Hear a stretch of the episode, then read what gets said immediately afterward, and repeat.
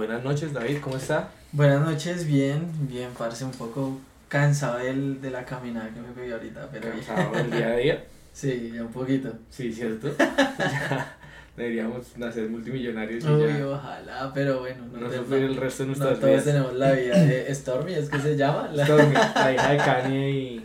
Ah, no, Y- esa es la hija de Kai. de Kylie, Travis, De de Travis y Travis. Kylie. Kylie Jenner. Dios quiera. ¿Quién fuera el verdadero? ¿Quién, quién, quién pudiera? Sí, es el ojalá. verdadero quien pudiera. Stormy Jenner. ¿Qué más? ¿Todo bien? Bien, bien, bien, pues hace unos días que no, que no nos podíamos ver ya hace rato, Sí, bastante. Como que, como unas tres semanas tres semanas más o menos. aproximadamente. Pero bueno, ¿cómo, cómo le fue? Por ahí vi que estuvo de viaje, no, no, no pudimos grabar por diferentes motivos, trabajo, uno de esos, el viaje. ¿Cómo, cómo le fue? Mm, en, a, a- o sea, general, de forma general, la verdad Sí. es que muy bien, la verdad es que muy bien. De verdad es que eh, fue un viaje que me permitió finalmente conocer un país en el que yo ya había estado muy inmerso, quieran o no, por, por la cultura también cuando viví en Estados Unidos. Eso también, digamos que para mí muchas cosas no eran desconocidas, sino para mí fue como un reencuentro. Sinceramente es como si ya lo hubiera conocido desde siempre. Ok.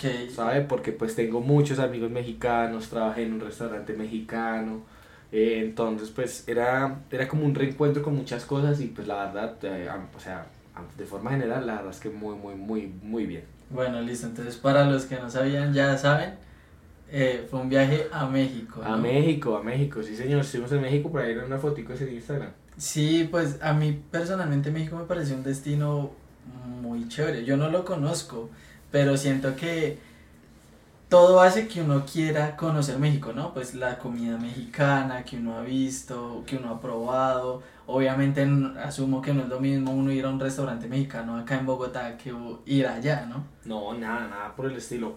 Yo de por sí soy muy crítico con la comida mexicana precisamente por lo mismo, por lo que les acabo de contar. Yo trabajaba en un restaurante mexicano. Ok. Entonces, eh, yo a veces salía con algunas personas y les decía como, o sea, con amigos, así, como, no, no está rico. Y ellos todos contentos. ¿Qué? Que usted sí está rico, que yo sé qué, y se estuvo fastidioso para yo, no, de verdad, es que no es, no es tan mexicano. Y ahorita que fuimos allá, pues yo estaba con mi novia, precisamente lo, lo comprobamos finalmente. O sea, yo le preguntaba, ¿ya ves que no sabe igual? Es, es como uno comer comida colombiana en otro lado. No le va a saber es igual. verdad. No le va a saber igual, por más de que la preparen colombianos y todo, porque eh, No, hay, y que igual... hay algo en el ambiente, en la tierra, en todo lado que, Sí, que le pues es que de, de donde salen los productos también le da un sabor diferente, ¿no? Es, Definitivamente. es como lo, muchos amigos me dicen, no, yo me voy a otro país y allá, no sé, la leche sabe diferente, las zanahorias no me saben a nada, el queso. El queso es súper diferente, parce. Exacto, entonces digamos, ahí ya son como, co- como cositas que uno va diciendo, obviamente probar comida de un país en otro país que no sea el propio va a cambiar. Pero bueno, usted ya dijo que, que es un viaje chévere, disfrutable, ¿lo recomienda? Bastante, bastante, y, y vuelvo un poco a lo que usted mencionaba ahorita.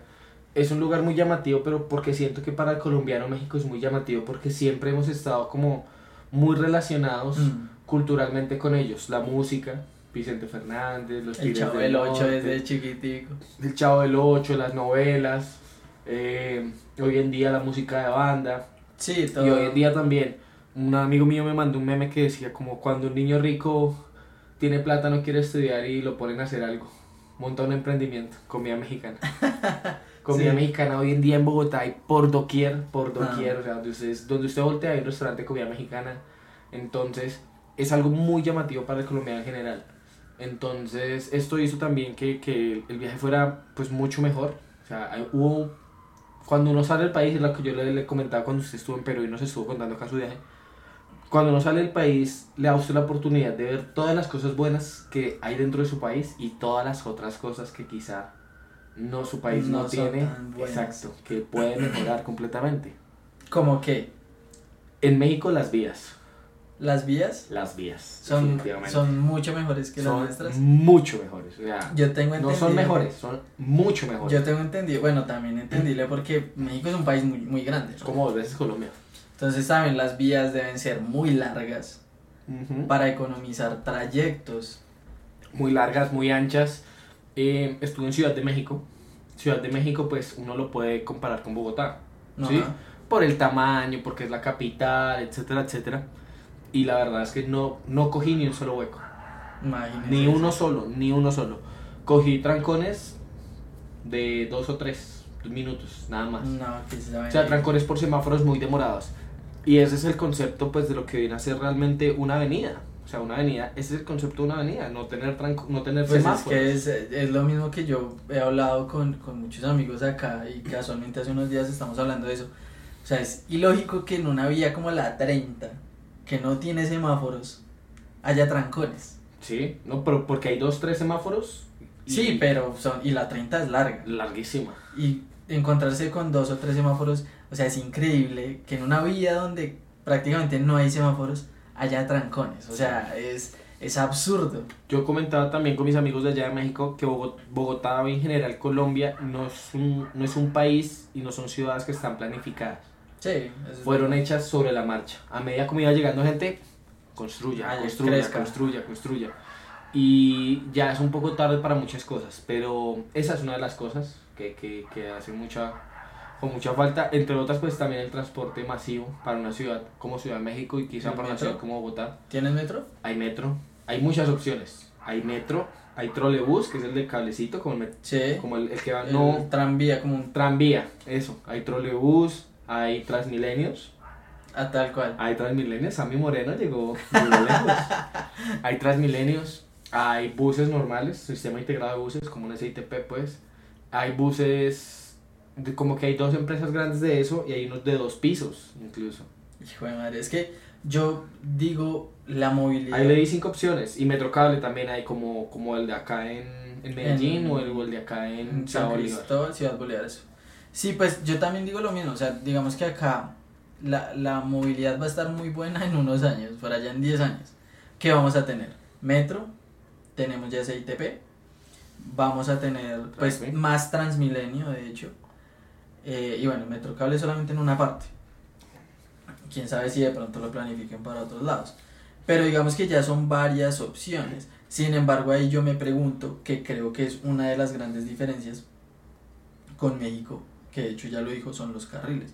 Porque claro, nos van a meter más Transmilenio, Metro, todo el asunto, pero al meter más Transmilenio nos van a quitar carriles para los carros. Ujú. Entonces no creo que sea el caso de, de México. No lo comparten, ¿Sí? lo comparten y aún así, por lo menos con el tranvía se comparte y aún así no colapsa el sistema, o sea, para mí fue impresionante y pues evidentemente su percepción del tráfico va a variar de donde usted resida. Mm. Yo que soy de Villavicencio le cuento pues que los conductores en Villavicencio se quejan de un trancón de 10 minutos. Sí. ¿sí? Y ellos dicen, uy, no, ese trancón, no sé Está qué. qué horrible la pedo, ciudad. Sí, está una mierda la ciudad, todo el cuento. Y claro, pues uno siempre dice, uy, no, pero es que comparado con Bogotá, nada que ver. Entonces, pero, pero pues definitivamente eh, eso también le da como un airecito a la gente cuando, lo mismo, cuando nos dicen cosas positivas cuando vienen acá a Colombia, nos da como un airecito como, oigan, no estamos tan mal, Sí. ¿sí? Y hay cosas que sí también son muy positivas de Colombia. Como que, bueno, me hizo acordar de un, de un meme, de un video, pero ya ahorita le digo, de un México cuando visitó Colombia. cuando visita Colombia, eh, como que los funcionarios públicos, el trato en general, o sea, la gente, la gente como tal es, es completamente diferente.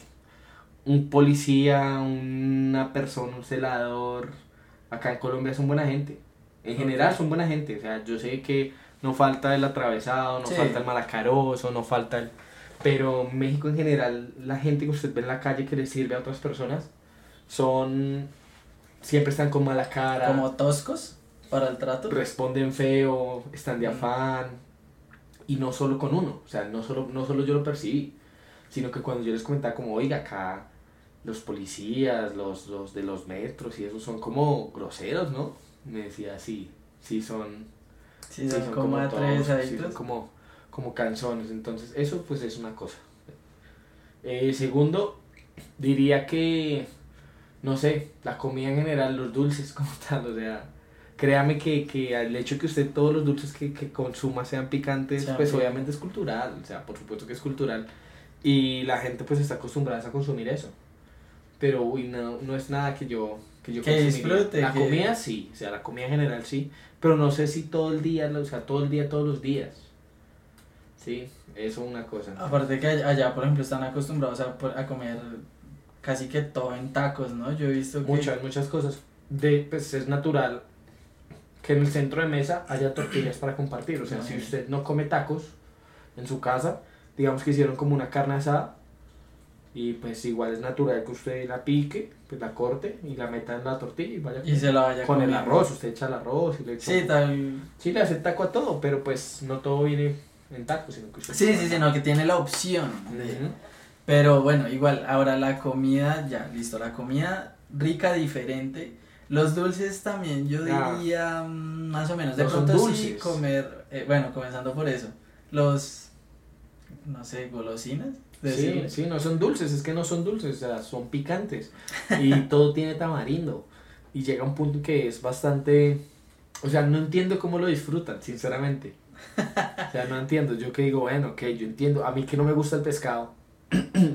yo entiendo como, ok, sí, pues no es que no me guste, es mi última opción dentro de la gama de, De alimentos. de alimentos. Pero esos dulces no, no eran ricos, o sea, definitivamente no para mí. Y saber que usted lo consigue en cualquier presentación allá. no, allá sea, absolutamente todo, o sea, absolutamente no, todo. ya, ya es un poquito exagerado Pero también. es cultural, lo que le digo, es demasiado cultural, porque pues, recuerdo mucho de eso cuando yo vivía en Estados Unidos. Salía a desayunar un día con unos amigos, pedimos unos huevos, huevos normales, batidos. Cada quien pidió sus huevitos, creo que los traían salchicha y eso. Todos un restaurante americano. Y mi amigo cargaba salsa picante y le ponía a los Así huevos. la botellita y echándole. como- En Colombia hay gente que les pone salsa de tomate. Sí, he visto. Y me parece A raro. mí se me hace raro eso. Que le- y tengo un primo que les pone mermelada. Mermelada a los a huevos los batidos. No, pero eso ya está muy raro. Mermelada, pero salsa picante ya también es otro nivel. Entonces sí, esas cosas son como bastante, es como, como bastante choqueante sí, que a pesar de que usted cree que conoce la cultura, a pesar de que usted ve como eso, que usted siente que está muy sumergido para el restaurante, que porque me gusta Calibre 50, la verga, que porque me sé todas las canciones del Tigre del Norte, que porque me vi todos los capítulos de La Rosa de Guadalupe, todavía son cosas Sí, son, son cosas muy diferentes. Además que, bueno, ahí, ahí va mi siguiente pregunta respecto al tema de la comida, porque sí me surge como una duda. Nosotros acá en Colombia tenemos comidas muy sectorizadas, ¿no? O sea, Sí. si usted va a Bogotá, la changua, a Tolima, el tamal, así en, en cada lado. ¿En México es igual? Sí, también, también, también. ¿Qué cosas así usted probó como de, de zonas? De, Había unas, unas, no recuerdo si eran enchiladas, creo que sí se llamaban enchiladas, que por ejemplo estuvimos en Guanajuato, se llaman enchiladas mineras, ok, y era pues una preparación como de una serie de carnes muy de la zona, ¿sí?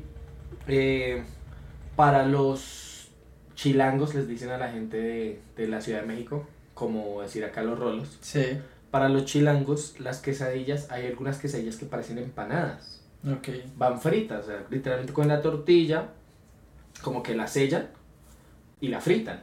ok. Entonces queda como una empanada. Entonces eso es, y de hecho hay una discusión muy grande, muchas personas allá lo dicen como en algunos lados, como que las, las, no todas las, es curioso, las quesadillas llevan queso, Pues yo sí, ¿no? para la gente de Ciudad de México no. Yo me comí una quesadilla de papa con carne y no tenía queso. Pero era porque era así preparada como Sí. y frita.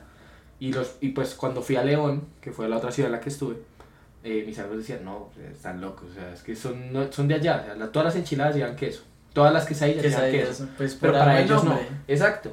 Entonces para ellos pues una quesadilla es un taco pero con queso. O sea, ya un taco con queso se convierte en una quesadilla. Entonces son, son, son cosas así, pero eh, me imagino que puede haber más mercados. Por ejemplo, ese, ese plato que le digo que tenía, llevaba como el, el, el coso minero. Sí, sí, sí, y que es muy de esa zona Sí, de es muy Guanajuato. de esa zona de Guanajuato. También en... ¿Cómo se llama? Quintana Roo. Sí, Quintana Roo, donde estuvimos en Cancún, pues. Había cosas también muy de la... Como muy de la zona como costera. Allá uno sí veía más pescado, más con platos, preparaciones, sí. exacto. Y cuando fui a Teotihuacán, Teotihuacán, no recuerdo cómo, pues es muy cerca de Ciudad de México, pero también había platos que se veían como muy típicos de allá, pero pues al ojo del no conocedor todo se ve como lo mismo, Sí. tortillas. Tortillas, todo esto con Pero pues tortillas. bueno, te- mandan una generalización en las tortillas. Claro, ¿no? definitivamente sí. Ah, definitivamente. Ahora va mi otra pregunta. Bueno, ¿qué ciudades conoció? Eh, estuvimos en Ciudad de México, ciudades como tal, León, eh, Guanajuato Guanajuato. y Cancún. Qué dato curioso, no sabía yo. Cancún no se llama Cancún. Ah, bueno, no tenía ni No idea. sabía, ahí está el dato curioso del día. Cancún se llama, bueno, el munic- el municipio se llama Benito Juárez. Ok. Cancún es el seudónimo como turístico que se le creó cuando la gente ultra rica decidió hacer de Cancún una zona hotelera. ok. Porque eso es Cancún, Cancún es un municipio, ni siquiera es la capital de, de su estado. Es como la zona más famosa. Exacto, y entonces un día llegó una banda de gente rica y dijo como, oiga, pues estamos al lado de la playa, esta zona está súper bonita, todo el cuento, o sea, sí es muy bonito. Digo como, bueno, pues metamos plata acá. Y la Y gente rica se encargó de crear Cancún. Es como si de un momento a otro Cartagena dejarse de llamarse Cartagena y se llamara Barú. Sí, Exactamente lo mismo, porque Barú es una zona hotelera. es una zona así. Exacto. Que conocimos en una salida. una que- salida a campo, y así, qué buenas épocas. Ahora, la, la- mi otra pregunta, que es lo que suele surgir mucho cuando uno visita otros países y más de, de aquí de América, es el tema de las palabras, el lenguaje.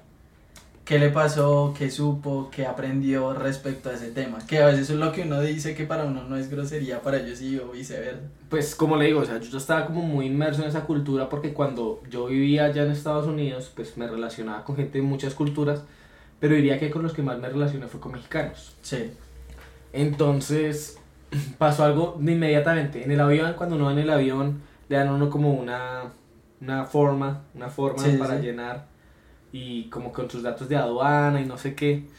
Y Angie le dice a la zafata, le dice, ¿me puedes prestar un esfero? Y la muchacha quedó, ¿qué? un esfero y le hace así. Y la muchacha me mira y yo le digo un bolígrafo. Y dice, ah. yo si me hubiera dicho, yo hubiera dicho un lapicero o algo así. Un bolígrafo. Bolígrafo. Entonces, ah, claro, ya. Eh, el tema que pues uno es muy natural. Si me regala tal cosa, Si el regalas a mí me me pasó, tam- regala. me pasó también en Perú. Me regala. En el restaurante yo me regalas por favor X cosa y él no, aquí no regala. Acá no regalamos nada.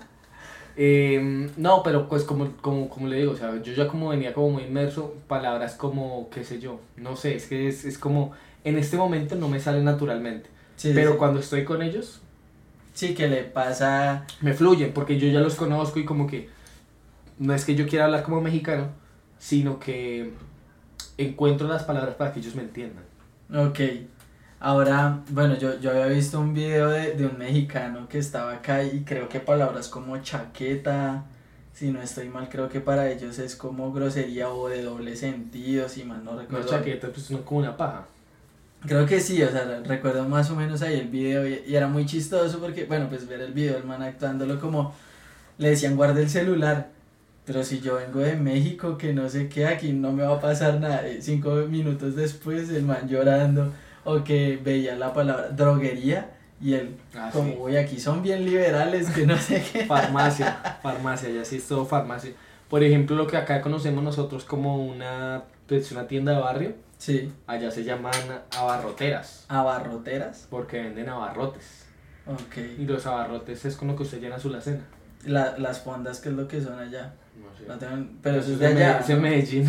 No, las fondas son mexicanas, ¿no? No, no tengo ni idea. Bueno, Y que- las, las fruterías, pues lo que acá nos llaman fruver, allá todas son verdulerías. verdulerías, bueno. Así le llaman verdulerías. Entonces, suena feo. A mí me parece que suena feo. Ahora digamos que la, la, la otra cosa, bueno, el, el viaje fue disfrutable. ¿En qué porcentaje? De, ¿Qué cosas de pronto le pasaron así que usted diga... Ahí Porque está a todos nos pasó, a mí me pasó, ¿se acuerdan lo de los carros que yo vi? el parte. El parte, un- unos policías, bueno, en fin. Sí. Ahora, uno siempre le pasan cosas, le pasan Mm, chascos. Yo diría que solo tuve un chasco y. Pequeño chasco. Pequeñito chasco.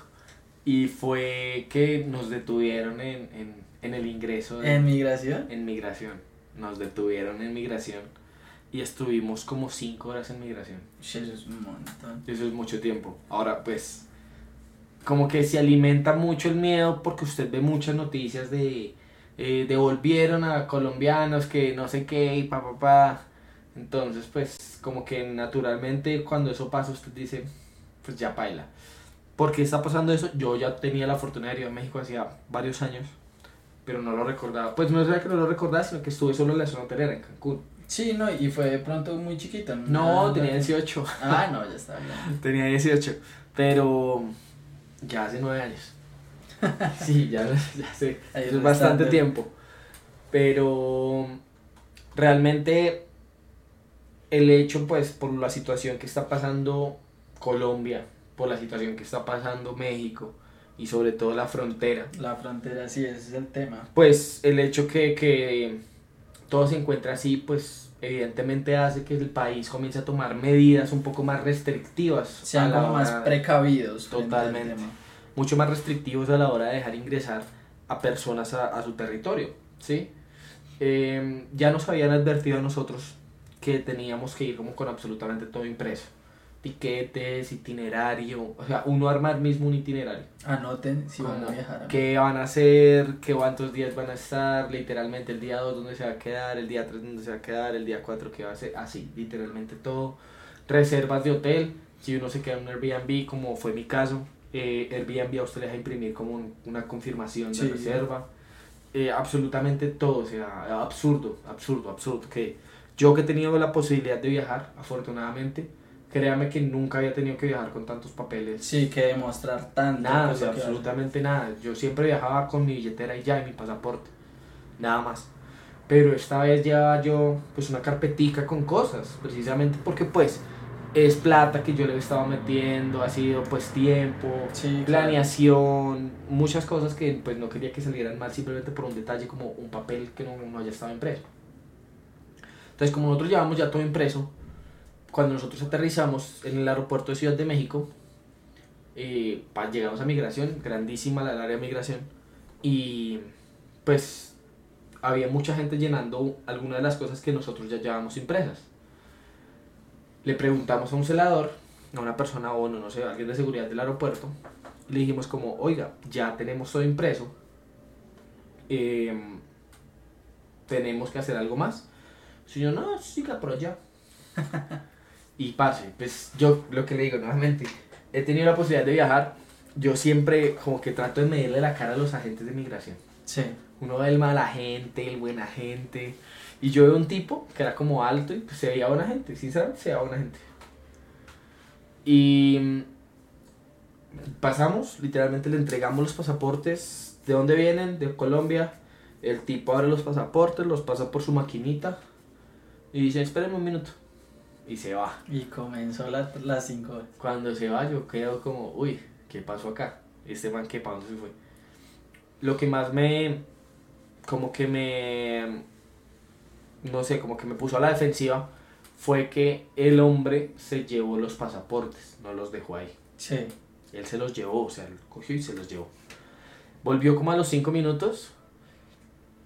Y cuando volvió, yo lo que le dije a Angie fue, no tiene los pasaportes. Y llegó y dijo, "Pues, eh, disculpe, no, lo que pasa es que estábamos acá revisando y vemos que eh, saltó una alerta con alguno de ustedes, no sabemos por qué fue. Entonces, ¿será que nos pueden acompañar aquí para una segunda entrevista? Pues bueno, ¿por qué qué más? Ay, pues será. Estará bien, fíjese. Estará bien. Y bueno, entonces como que literalmente íbamos como para el pasillo principal y pues ya comienza usted a verse como feo. O sea, se ve feo el hecho de que Y que usted... lo aparte. No, claro, que usted va y usted va detrás de la gente de migración y toda la gente ya se queda mirando y dice, uy, este marica lo van a meter para el cuarto. y así fue. Entonces llegamos primero a un pasillo súper chiquito. Literalmente, no lo estoy inventando, como de la pared acá hasta donde comienza la cama Sí. que será un espacio de dos metros, no sé, no menos, un metro, metro Sí, y metro pucho. y medio, sí. Ese espacio, eh, y hay un escritorio pequeñito. Cuando llegamos, ya era sin- hay una oficial, ella ya era como oficial porque estaba toda uniformada, tenía como los pasaportes ahí. Y pues uno de decente siempre, buenas tardes. Y la vieja de una vez, tiquetes de entrada. Y yo, pues, yo llevaba todo impreso, tiquetes de regreso, hospedajes, los de, no sé, los, la- el itinerario, Sí. las- los preregistros, absolutamente todo impreso. Menos los tiquetes de ingreso, porque a ver, pues si estoy en el aeropuerto, pues sí, obviamente ingresé en Pues ya vuelo. sí. Sí, o sea, ¿para qué va a necesitar? Y yo hago el check-in digital, no pido el, el, el voucher Sí, el grandote. Entonces yo le dije, no, no, no lo tengo y saqué mi celular y le dije, pues, pero lo tengo, eh, esto es una federal, usted no puso su celular acá. Deme el celular, deme el celular. Pues, parce, usted se asusta. Y pues, pues claro, le entregamos el celular. Le entregamos el celular y se como, por favor, espere allá. Entramos a un cuarto, yo creo que por ahí un poquito más largo que acá, que mi cuarto. Pero de pronto las mismas dimensiones de ancho. Y había tres sillas largas, como de cuatro o cinco personas, una, dos, tres. Y al frente había un espacio en la mitad y otras tres, una, dos, tres. Ok. Cuando llegamos a ese cuarto olía a chucha, parce. Pero a chucha, olía asqueroso, asquerosísimo, olía asquerosísimo. Y pues nada, pues uno se sienta ahí. Y pues afortunadamente, como ya lo dije, pues yo iba con mi novia, te iba acompañado con alguien, pero pues usted desde que entra fuera del olor a chucha, usted ya siente la tensión en el aire. La gente está demasiado tensa. Y en esos momentos como tan incómodos es muy difícil no hacer contacto visual con la gente por más que usted no quiera. Sí. Sí, por más que usted quede así. Y usted comienza a medir la gente. Uy, ¿este de dónde será? Mm, este man tiene cara de no sé qué. Y lo mismo hacen a uno, porque uno se da cuenta cómo lo miran. Y comenzaban a llamar gente. Como en medio, haga cuenta que así acá donde están las gorras, hay otra puerta. Ok. Y abrían y salía otra persona y llamaban. Bueno, el que sigue tal. Y llamaban gente. Y llamaban gente. Y en eso, pues pasaron como muchas cosas. O sea, en un momento llegó como un, un señor peruano que, pues, lo que le digo, es imposible no escuchar, no ver, no hacer. Y el señor peruano, pues de una vez le dijeron, lo llamaron. El man llegó, como a los cinco minutos lo llamaron. "Pe- Pepito Pérez. El man, sí, acá estoy. Y le dicen, eh, usted el día ahí enfrente de todos. Y yo creo que también eso es súper psicológico, porque usted le quitan su celular, eh, lo meten en un cuarto que huele a feo, sin ventilación, sin luz, sin ventanas, para que usted se desespere. Mm. Y que llegue la gente y en medio de todo el mundo le diga, no señor, usted el día de hoy no va a entrar porque usted trató de ingresar hace seis meses y hace seis meses lo volvimos. Y usted, pues, si lo devolvimos hace seis meses, lo vamos a volver ahorita. Básicamente le dijeron eso. Baila. Y el man se puso a pelear, a pelear, o sea, bravo, bravo, o sea, se puso bravo. Y ahí pues uno como que, qué momentos los matan a todos acá. Eh, eso primero. Después, así de la nada, de la nada como que salió una persona y dice a mi nombre, dice, Esteban Piñeros. Y yo, y el man, parce, coge, el- saca el celular y me hace así. Uy, parce. Pero así, así, me tomó una, una foto, pero lo muy De cerquita y yo. Y claro, el man me dice, "Oye, ay, se cubrebocas. Y yo, pues, paro así, súper cerquita, weón. Y yo, como, uy, qué incómodo. Y ya para eso había pasado por ahí hora y media. Vale usted. Aparte que la espera usted también la percepción del tiempo ahí. Y que yo siempre tuve mi reloj. Entonces yo era. hmm, hmm, era inevitable. Entonces, ya cuando me llamaron, antes de eso, también súper random. Un señor que estaba ahí como al frente de nosotros, que se paró y decía: ¿A qué hora me van a llamar a mí? Ya llevo acá mucho tiempo. No sé qué. Señor, espere sentado, le dijeron. Padre, el señor. Salió una señora de, la puertica y el señor se iba parando y se iba yendo. Cuando el- lo ven que se está yendo, no, no, no, no, qué escándalo. ¿Usted para dónde va? ¿Usted para dónde va? ¿Usted para dónde va? Y el cucho, así, así, tal cual, dice: Pues a mí, como no me han llamado, yo me aburrí acá, me voy. Yo no sé Ok. dónde era ese viejo. Pues, no, yo estoy aburrido acá, yo me voy. No, no, no, usted tiene que quedarse acá sentado y espérese. Todo loco y man No, como, este man, ¿qué? Sí. Vengo mañana, le Sí, digo. yo estoy cansado, chao, me voy. Me vuelvo para mi país yo solo caminando. Y entonces, ya, ya después cuando me llamaron, como hora y media, dos horas, por haber pasado. Eh, eso sí, esa señora sí fue muy amable, me hizo como algunas preguntas súper de rutina. ¿Dónde se va a quedar? ¿Cuánto tiempo se va a quedar? ¿Conoce a alguien acá en México?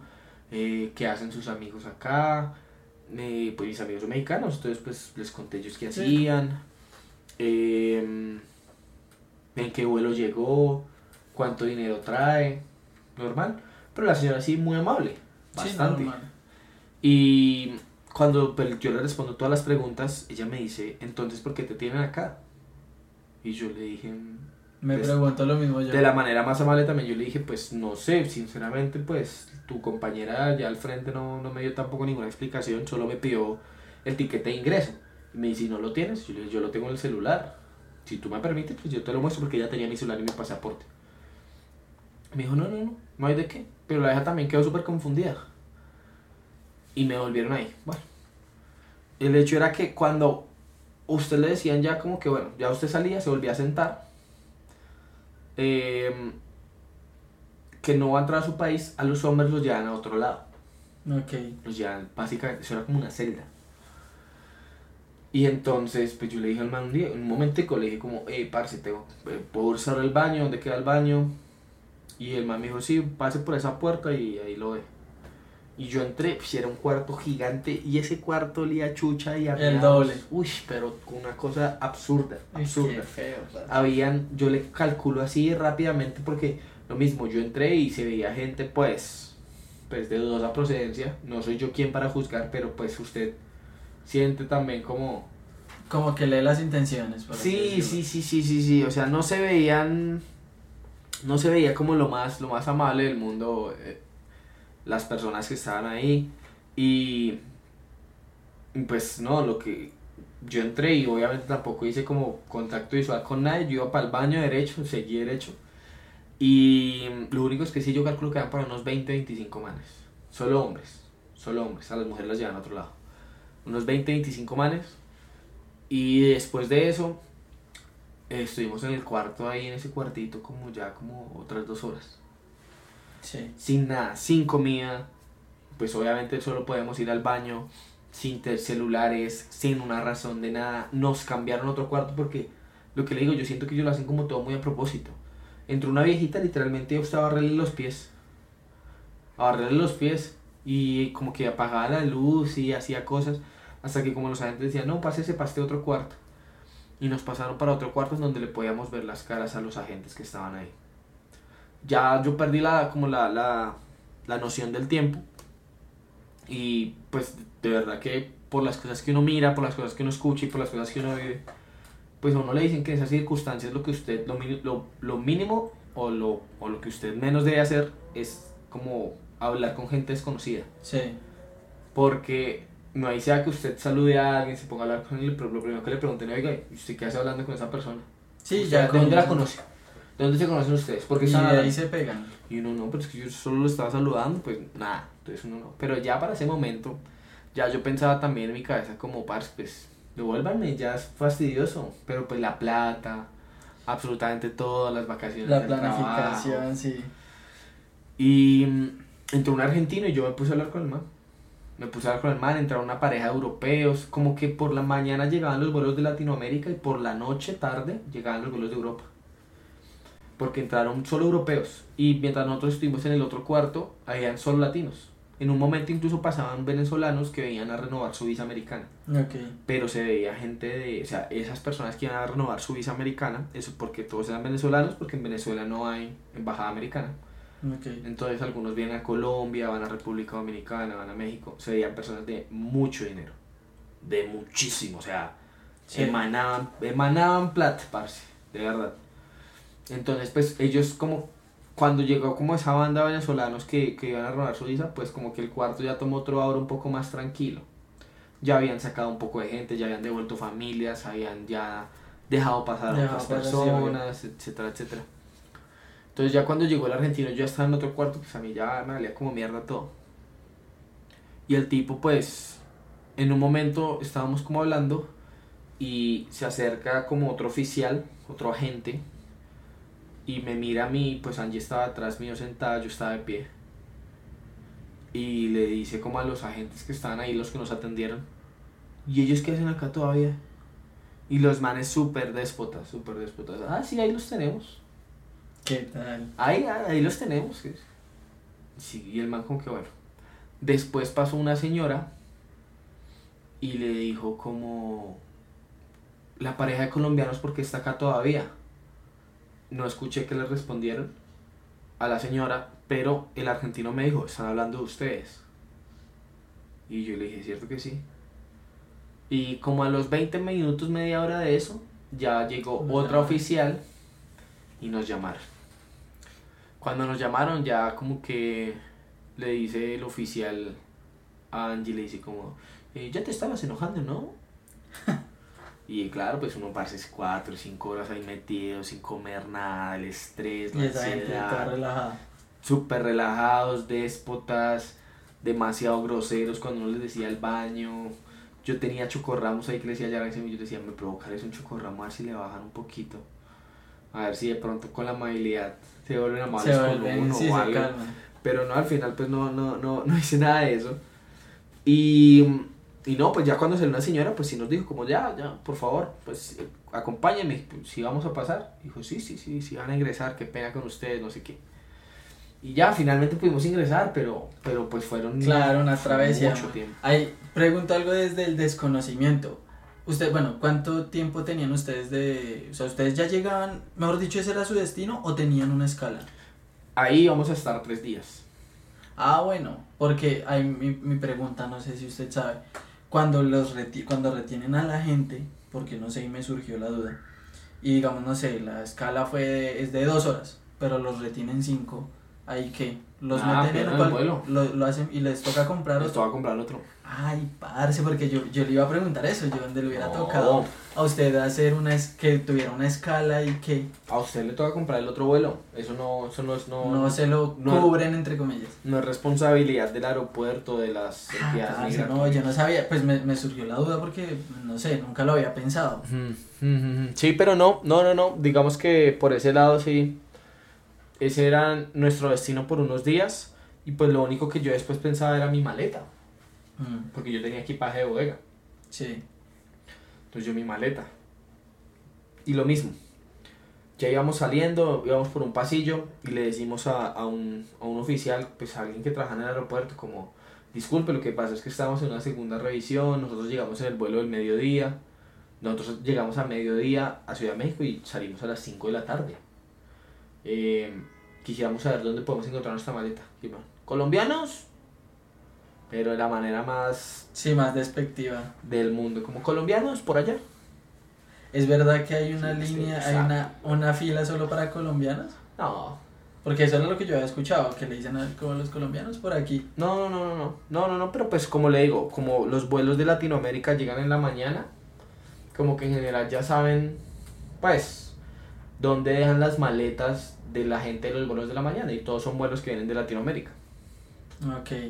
Entonces, por eso, y cuando llegamos, pues por allá, en, un en una sala grandísima, eso sí era grandísimo, grandísimo.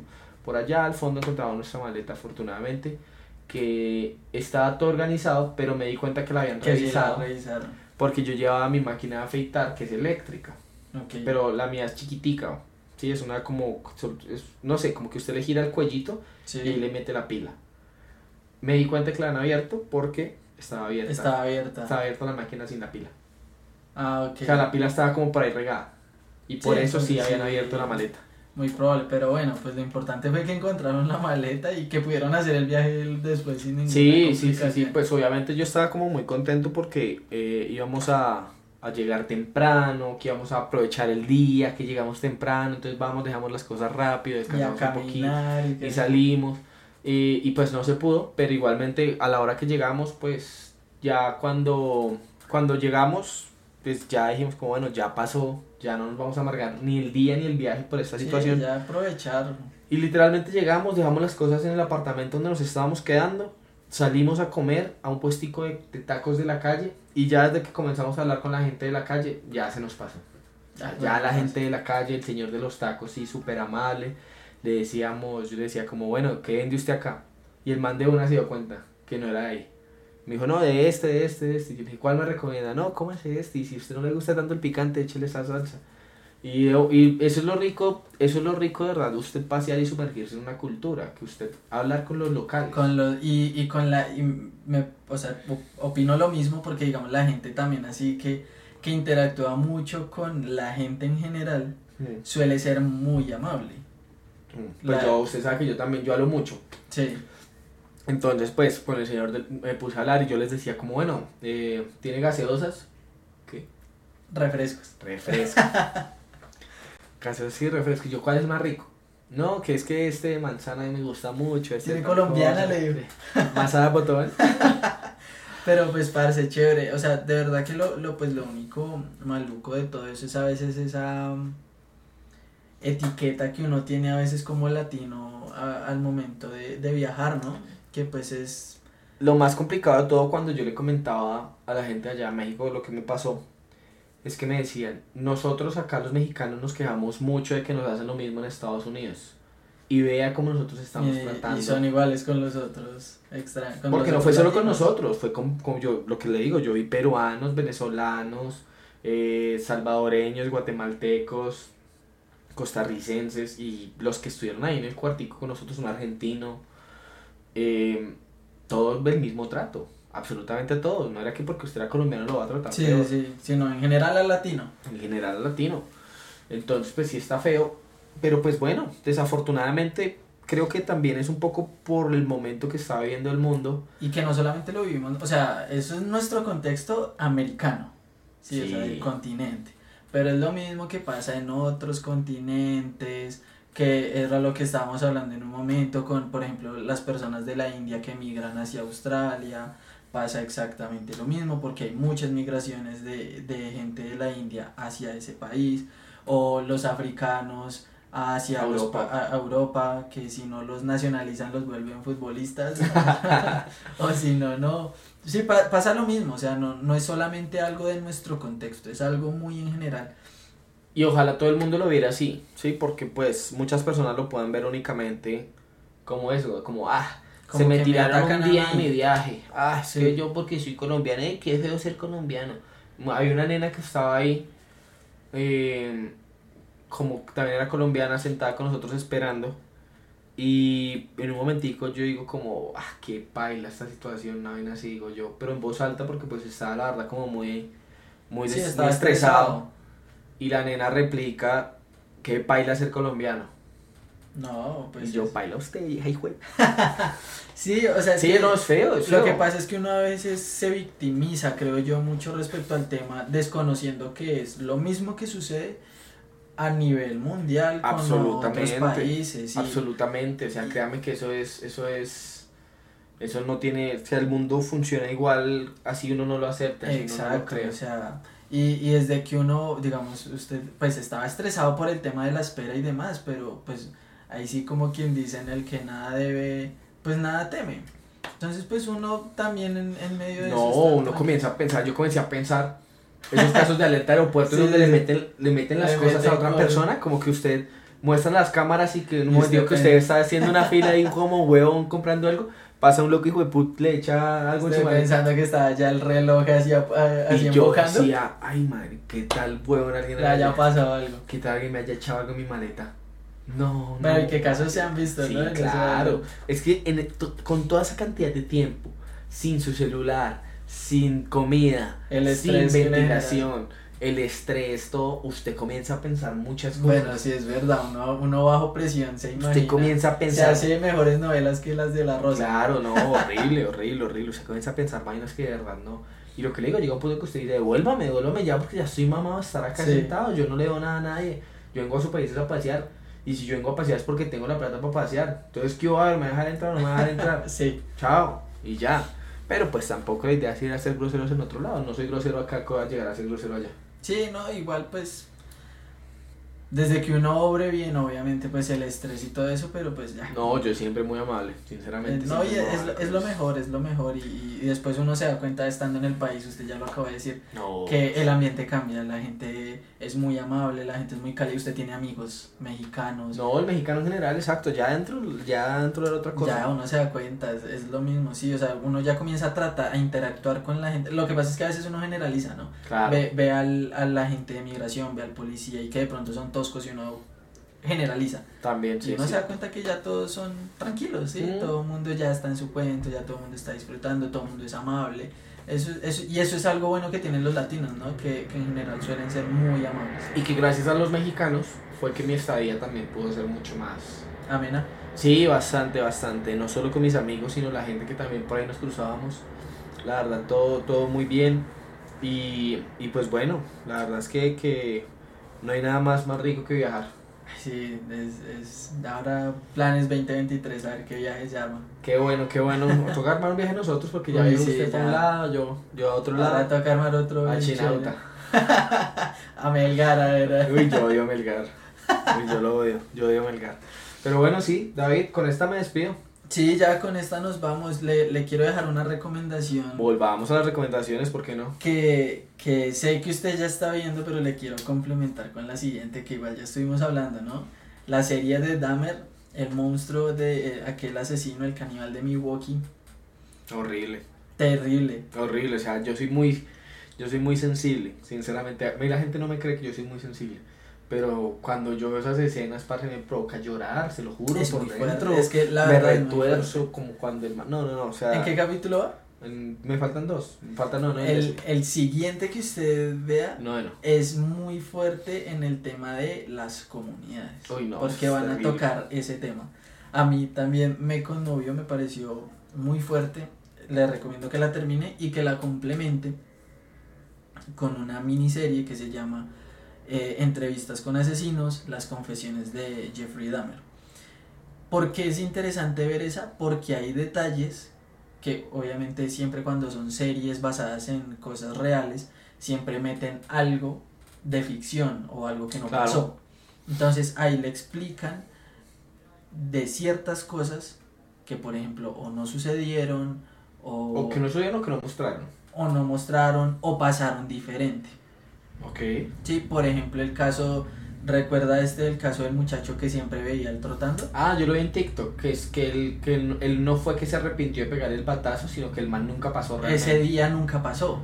Sí, Entonces, ese es un detalle, sí, por sí, sí, ejemplo. Ese yo lo vi en TikTok. En- y así y así le van a comenzar a contar otros detalles que son diferentes y que usted comienza a armar la historia obviamente sabiendo que él sí cometió esos asesinatos y sí fue pues todo lo que sucedió pero hay otros temas interesantes que yo le dije por ejemplo cuando vea lo de John Wayne Gacy con Jeffrey Dahmer en ese mismo día o sea es interesante lo hablaremos después entonces se lo recomiendo incluso tiene otras dos miniseries esa como esa de eh, conversaciones con asesinos, que unas de Ted Bundy y otras de solo John Wayne Gacy. Se las recomiendo porque son capítulos, son, o sea, cada uno son de tres capítulos y ya. Entonces es corta. Esa es mi recomendación para ver cómo, cómo nos va hablando la otra semana. No, yo voy a ser muy, muy, ¿cómo le digo? Muy básico. House of the Dragon. Ah, no, capitulazo el último. Todo, todo, toda la serie ha sido un Ha sido brutal. muy buena, muy buena. Brutal. Quedan como dos episodios, ¿no? Sí, quedan dos episodios nada más. Y a esperar dos años. Y espero que no, al menos otro año, que no sean dos, un añito, Ojalá. por favor.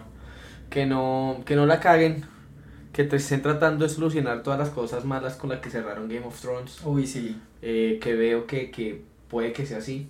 Pues eh, ya no tienen con qué, porque ya tienen los libros escritos. Pero no, bueno, pues en esto sí, pero finalmente no sé si se ha dado cuenta que también hacen como muchos guiñitos a, a Game of Thrones. Sí. Bueno, pues al final solo un, mismo universo. En el último episodio, ¿no? Hicieron. No, eh, y en varios. Sí, en sí, sí, pero digamos que en el último, bueno, hay una conversación particular, fue de guiño. Entonces, pues básicamente eso. eh, y ojalá les guste la serie. A mí me encanta. Sinceramente Sí, es la única serie que me estoy viendo ahorita con la de Jeffrey Dahmer. Yo que he dejado de ver series por un tiempo, pero ahorita volví. Entonces, pues nada, muchas gracias David por escucharme. No, gracias por, por prestar el- su setup de, de stream Gamer. Para, para grabar. Entonces, nada, nos veremos en el próximo episodio y que lo disfruten. Siempre a la orden. Muchas gracias a todos. Cuídense mucho. pues.